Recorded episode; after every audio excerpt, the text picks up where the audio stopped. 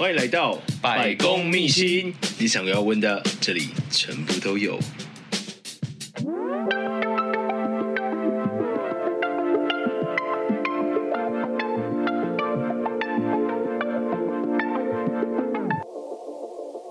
好，大家好，欢迎来到今天的百公秘辛，我是节目主持人失礼先生。那今天我们邀请到的是一位为乡为民的里长黄世成里长，我们欢迎。大家好，我叫黄世成。我刚开始看到这个名字的时候，我以为是男生，是应该很多人这样讲吧？哎，从小到大都是这样讲，对，常常被误认为是男生。所以我想问说，哎，其实里长这个工作，虽然说它距离我们的生活其实很接近，但是我们好像很少真的去了解说，哎，里长到底有什么事情要做？可以请黄里长帮我们就是介绍一下说，说那里长到底要做哪些的？工作，里长的工作很多也很杂，其实没有什么特定的工作项目，只要是里民有什么任何的需求，或者是公家单位有需要我们配合宣导的事情，我们都会帮忙。所以他没有特定的工作项目哦，譬如有人家猫死掉了，老鼠死掉了啊，那你就得去帮忙抓啊，或者是邻居吵架啊。或者是呃有精神异常的人呐、你要帮忙呃送到介护救，就是凯旋去，或者是哪家医院去让他就医啊？哦，例如说政府现在不是都要打预防针，那我们就要协助长辈坐车啊，或帮他们叫车的服务带他们去打。那也有一些就是哦，譬如说社区的清洁活动。还有包括让社区的联谊啊，譬如大型的晚会啊，或者是社区的妈妈教室，或者是比较公益性质的活动，譬如义诊、捐血、义剪、剪头发。那也有就是帮助哦，那很多诶，那个可以讲一天呢。所以其实就是只要有需要。就是来找里长，就是他不会解决的事情，我们里长通常就会学会帮人家解决问题的能力。里长这个工作，他其实只要牵扯到跟所有里民相关的一些事务，那只要是比较公众性质的，也也许也可能是个人的事情，但是可能不知道怎么解决的，那也都是来找里长这边。哎，对啊，所以里长不是只处理公共事务，公众事务是必须处理的一部分，但是因为里长对于里民的一个连结太强了，好，就是我们对于深入所有人的家庭的连结太强，所以我们都会知道很多家庭的秘密，但通常里长不会讲，因为讲出来就天下大乱，所以谁的嘴最紧，里长的嘴最紧。那我想问说，哎，里长这边大概是当多久的里长？呃，我这一届是第三届了，嗯嗯，第三任，所以已经八年了。那这一任再任期完就是十二年。哎，我想问一下，就是关于呃里长这个职位跟呃政党之间的关系，嗯，是不是觉得应该是要切开来比较好？呃，其实政党的话是属于里长个人心里面的那一块。嗯，那对于。呃，我们服务所有的里民，其实我们是不分党派的。我不可能他是什么党，然后我就不理他这个什么党，我就理他多一点。那这样子是违背自己当里长一个职务。所以里长其实他是有天职的，就我我我认为啦，就是呃，必须要真的想要去。对于社会公众的这一块公共事务，还有就是必须要真的想要去帮助别人，不然当里长会很没有办法真正的再继续下去，因为里长真的是二十四小时。就算是半夜里内有事情，你都得必须出来处理。所以你一定要对社会有一点热忱，你才有办法做下去。所以外面在说什么啊，里长五万块呀，多好赚，其实真的没有，那个是事务费。那事务费你看哦，我们我还有请一个助理来帮忙服务里民，那还有一些什么探病啊、安包背包啊这些人情世故，其实就是打死五万块。其他没有，那你想一个里长里民那么多，一个月要支出的东西其实是很多，所以我才会讲说，其实年轻人真的想清楚再来当里长，因为你当里长是你必须要有想要为社会付出。假如你只是为了赚钱，那你不要来当里长。因为当里长赚不到钱。哎，我听说什么有是专配属的专用摩托车啦，哦，这个有啊，可是你卸任的时候就要还回去了。嗯嗯嗯嗯。对，而啊，啊中间的维修保养费用什么都是自己要出，都是自己出，啊、所以是帮国家在养车的那种概念。对对对对对，而、啊、我们车也是在里内走啊，嗯、也很少很少出去，因为就超过我们家两条街以上，就在我这个里之外，我就开车了。所以，对于你看哦，我八年，我那台配的车子跑一万，八年只跑一万，对。所以你知道我有多多少在骑摩托车，所以配车对我来讲也还好。那其实真的，你配车对一个里长来讲应该的。嗯嗯嗯。你里长服务那么多，像我们隔壁里的里长，哎，都还要去长庚帮民众拿药，哎。那每天跑去拿药，哎、嗯，那这种国家不配他车，那你觉得里长是不是很辛苦？合理，合理对不对？对啊，合理。我要帮里长平反，没有问题。你说八年之前，那八年已经就是大学刚毕业的时候嘛？就是一、哦、大学一毕业就当。我真的很喜欢你耶，你真的你一定会成功，你会做人。八年前我哎四十二岁，四十一岁那时候当里长。你是认真的吗？完全看不出来。我是认真的啦，我我真的今年虚岁五十了。所以你本身原本有其他工作吗？有啊，我在从事，我在还没当里长之前是从事那个土地代书，也就是人家说的地政士。如果以里长的薪水，可能会饿死。其实真的里长不要把它当成薪水，因为有时候你看哦，像有人开了新的店。那你会觉得，哎，我投资一万代用券，让那些没有饭吃的人来，那我们里长也会共襄盛举，说，哎，那我虽然没钱，但是五千、三千总做得到吧？所以这些林林总总加起来，我还是总归一句话，就是不要去把里长当做说，哎，我是为了一个月五万块来做。刚刚有提到说那个代用券，什么是代用券？譬如便当店或什么早餐店，很多人是没饭吃，嗯、那我们就会有。爱心的餐券在那边，那他去他就跟商家说，我没饭吃，商家就会提供免费的餐给他。那譬如说一份餐五十块，那譬如我们就寄二十份在那边，但是商家也不会跟他们说是谁寄的。嗯，哎，对。哎，那如果说今天我真的是已经没有，就是没饭吃或者是没有收入的时候，我要怎么知道哪些地方是有这种，就算是爱心餐或者是？爱心餐这个部分，其实问里长就会知道。里长通常会告诉你，你可以去哪里吃饭。还有就是里长本身家里一定会有一些备用的，像我有时候，呃，人家公庙发放的米啊什么，我会留一点起来，不是要自己吃，是当他们没有饭吃的时候。呃，像前一阵子有一个染疫的啊，没饭吃啊，他问我有没有泡面，我说没有，但是我有我自己家里有一些什么鱼罐头。然后还有人家捐赠的面条，我说你能不能煮，不要用泡面，然后他就可以，我就把整箱都给他，嗯，那他就有饭可以吃啊。嗯，其实我会去观察，譬如说他跟我说他没饭吃，那我觉得他手脚很好，或者你可不可以帮助我的时候，我会跟他说我可以介绍工作给你。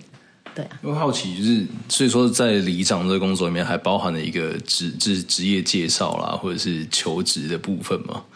是没有，没有，但是因为劳工局那边会有媒合，嗯、或者是有人会来说，哎，李长我家有看谁哇或什么，你如果刚好有人有需要帮我介绍，那我们就会帮忙说，哎，对这间店下要请谁哇，你要不要去？或者是哎，他的工作需求不是那种简单的，他有一些条件的，那我就会跟他说，那我带你去劳工局，那我帮你就是用媒合的方式去媒合工作。哎，那时候在呃里长这边从地震室这个工作，那为什么会想要选里长？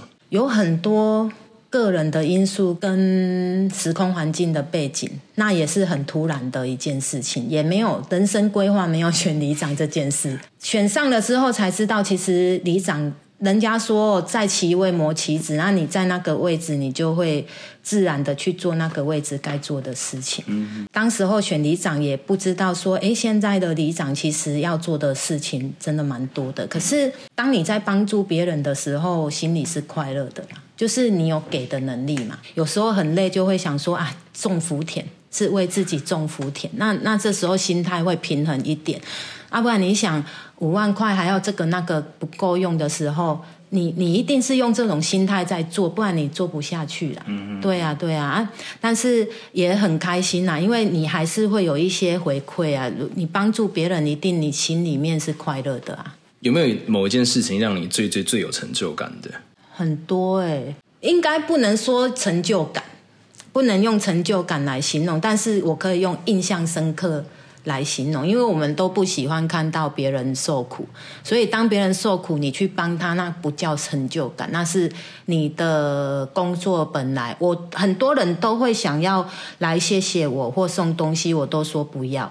为什么？因为我觉得这是里长应该做的，不然选里长干嘛？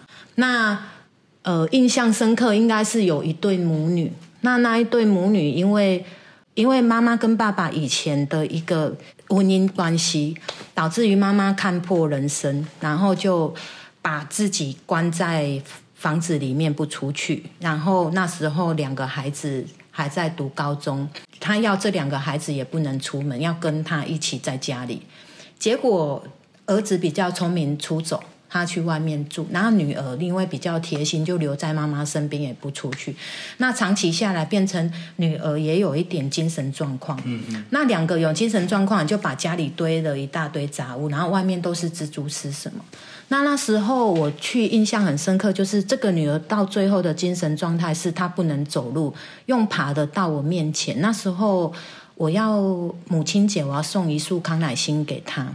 然后我就看他在地上爬着，然后我在门外，然后隔着蜘蛛丝拿东西给他。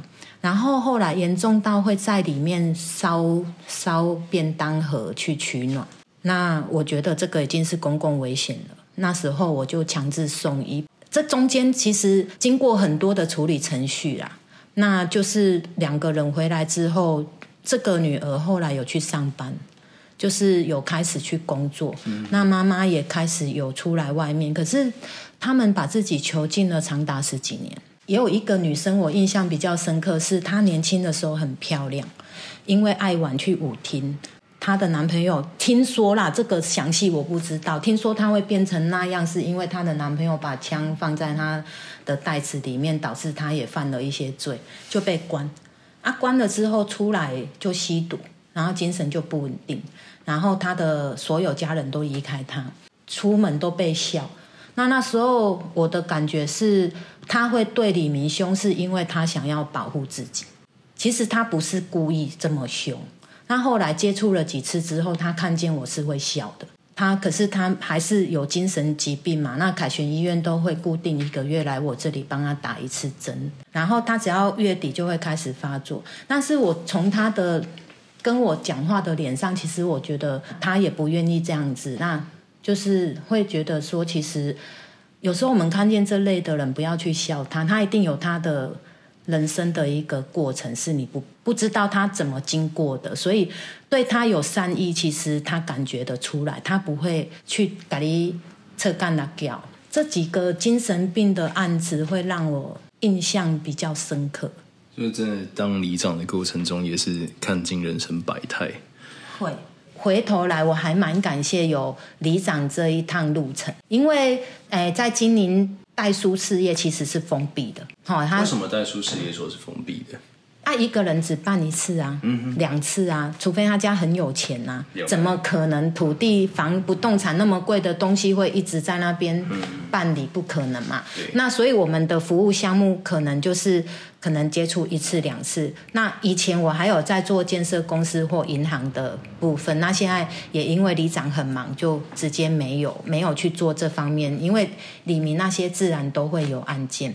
当里长之后，你会接触到很多人，所以你会以前当代书会比较那个观念会比较只是自己的世界。可是你当里长之后，你的世界会变大，你会知道说，哎。原来很多事情是以前可能看到我说的精神病那种人，我还没当里长的时候，我不能理解，我会闪得很远，所以不能怪那些闪得很远的人，因为他们没有在那个职位，所以我就会理解，所以会让我看到很高层次的人，也看到很低层次的人。好，低、中、高我都看完了。那看完之后，你自己的格局跟看事情的心态会不一样。所以，其实当里长，我们如果不要看钱来讲的话，会让自己成长，也会让自己学会很多解决事情的能力。其实有时候我很幸运的时候，我都会跟自己讲啊，一定是我哈有有当里长有帮助别人，所以老天爷也给我有一些就是让我逢凶化吉啦。里长，如果你要把你那个事务费全部把在手上，你自己会累死。你会把很多东西包在身上，但你你会，我会宁愿把这些事务费拨出去，让里民的品质更好。为什么？你会有一个随时在这里的助理，帮助他们解决事情。那比较大的项目我会处理，哦啊，比较特殊的项目我会处理。那譬如像申请一些补助这种特定的东西，中低收入补助啊，低收这个。或者是丧葬补助，这个助理来就可以。对，那一些文书工作啦，一些例行性的东西。对，那可是像外面，譬如说，哎，议员要干嘛，或者是要办会刊，或者是里内的比较大型的工程。好像我上任之后，我们的那个公园就整个做改造嘛。那每一年都增加一些运动设施，那这个部分就必须真的要里长去争取经费来建设。那譬如说，在我的任内，我的那个运动市场因为太脏乱了，那是从小到现在已经四十年的一个东西。那运动市场它有一个历史，像我们前任这边加工出口区是我们高雄第一个加工出口区啊，所以那时候非常繁华。在我小时候，我是这边土生土长的，我在这里住了四十几年、五十年了。那你看哦，像银座街那边，那时候所有的加工出口区的人，你可以想象我孩孩子孩提时代那时候的一个盛盛况。他那时候买一个摊位是可以买一栋透天房子的价钱哦。那你可以想象那时候一天可以赚多少钱？可是你看到加工出口区的没落，到朱家村、张家村这些的没落，到现在的一个延续到。当时候前镇是最高雄市最繁荣的一个地方，到一个最比较偏远的边陲的时候，那你可以想象这个这个市场是见证了多少人，而且我也是市场长大的小孩，我妈妈是市场猪肉的摊贩，嗯，所以这些市场要拆掉，其实心里是很多的一个不舍，因为太多的那个长辈是跟我们一起共同从年轻到老一起出来的。命运也很奇妙啊！我是市场养大的，嗯，那也在我的手上把市场拆迁掉，对啊，所以其实当里长很好，但是不是我一辈子的志业。嗯，那我也没有想，很多人说，哎，你要不要去学艺？我没有这个想法。那个呃，能够帮别人是我的荣幸。嗯，那也很感谢所有人对我的认同，就是让我能够这一次能够同额竞选。里长服务到最后是会有感情的，嗯嗯，所以我我能体会有一些里长他落选那种心境，就是他会觉得说，呃，我为里民付出这么多，其实每一个里长都好，他落选不见得他就是不好，是，只是可能呐、啊，人家你知道现在都要颜值当道嘛，那你里长一直当当当当到老，人家就会想要年轻世代交替，难怪里长可以当第三届。谢谢你，谢谢你。好，最后最后一个问题，就是想要问一下里长，就是对于如果说现在想要出来选里长的人，我不论是年轻人，或者是已经有一定的社会历练，对，那你有什么样的就是当里长的一个忠告跟心路历程，想要跟他们说？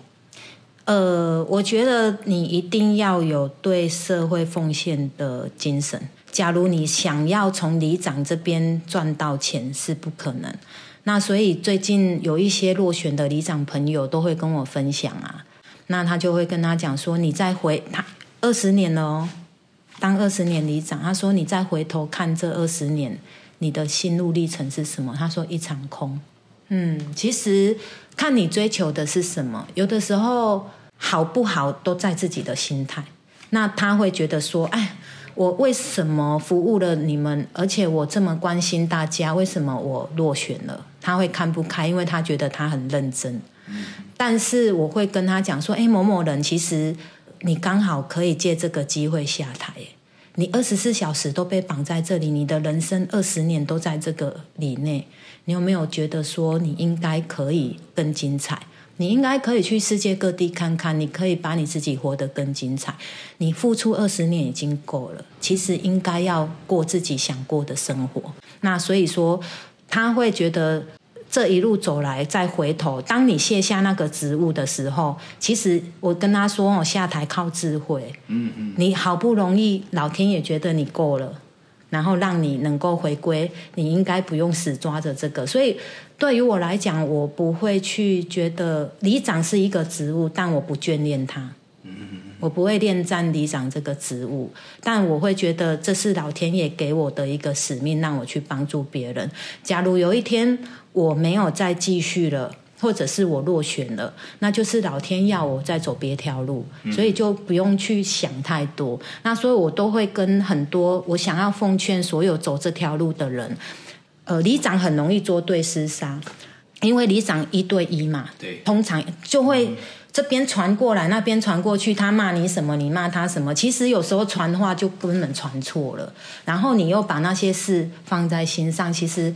不要再去执着于这件事情上面。其实，如果你你想要选里长，你记得一定要有为社会付出，然后不要去为了选里长去做一些，譬如检举别人呐、啊，或者是去为了要让自己当选去做一些什么事，真的没有必要，因为没那么重要。你选到里长，其实就是为人民服务，不要把它看成好像。呃，一个名啊，或者是哦，我起里长，其实没有，人家就看你就是阿的里长在讲服务你啊，你看他党被冲哈，所以很多时候是真的要有去评断。如果你要把它当成你的名利的一个，千万不要，因为你会过得不开。不开心、不快乐、不舒服。所以我觉得今天听到我们洪里长跟我们分享这些东西，其实我就是想到，这是台湾很多的政治狂热，他们就会在选举的时候很多的互相的攻坚啊，或者是他们的互相抹黑的这样的一个状况。那其实选举归选举，选战归选战，可是你选完之后，真正是当你上任开始在要服务这些民众的时候，你要回馈他们，你要对得起他们。给你的信任，对对，所以说最后还是回归到他的本质面。只要你是一个公职人员啊，或者是一个公众人物，你就是要去服务我们的呃，不管是李明啊，或者是你的选民。对啊，对对对对，没错。所以终归回到一句话，就是心态。嗯，心态会决定你的成功跟你的结果。千万让自己有一个比较正确的心态。那不要政治狂热，我真的很希望台湾哦，所有的政治人物是真的只是想要服务我。我相信很多政治人物都这样。其实，在我的任内，很多的委员或议员呐、啊，其实他们真的已经有慢慢的朝这个方向在走。嗯嗯。但是可能就是因为以前的时空环境背景到现在。还是需要有一点时间，慢慢的去把这些东西慢慢的朝向更好的方向去走。那所以我才会说，其实要当民意代表，一定就是心态要正确，心态正确，然后不要去想要从这中间，譬如说，哦，我是里长，所以我被关说啊，被冲啊，呃，尽量不要这样子。如果真的必须得这样子是。呃，譬如说，这个人真的很可怜，那是不是用一个特殊的方式去帮助他？这个可以，但不要用自己的权势去呃帮助自己做什么。对，这不是当政治人物的初衷。那现在的政治人物真的有在朝这方面走，我我有看见的是这样。嗯，了解。OK，好，那今天很谢谢我们洪里长为我们带来就是这么精彩的一个访谈内容。好，那我们今天节目就到这边喽，那我们下期见啊，拜拜。以上就是今天的百工秘辛。如果喜欢我的节目的话，记得订阅，然后分享单集给你的亲朋好友。最后，最后，如果各位有工商需求，或者是你们有推荐朋友想要上这个节目，或者是对我们节目有话想说的，记得到 IG 搜寻失礼先生，私讯我的小盒子，我会很认真的看着每一封来信。大家下期见喽，拜拜。哈喽，大家好，我是百工秘辛的主持人失礼先生。我们现在在进行百工秘友募集中的活动，成为百工秘友有三个好处。第一件事情，你可以提前知道失礼先生将要访问哪一位来宾，还有哪一个职业。如果你对这个职业或者是这个来宾有任何的问题，你都可以私信给失礼先生，由我在节目中对来宾进行访谈。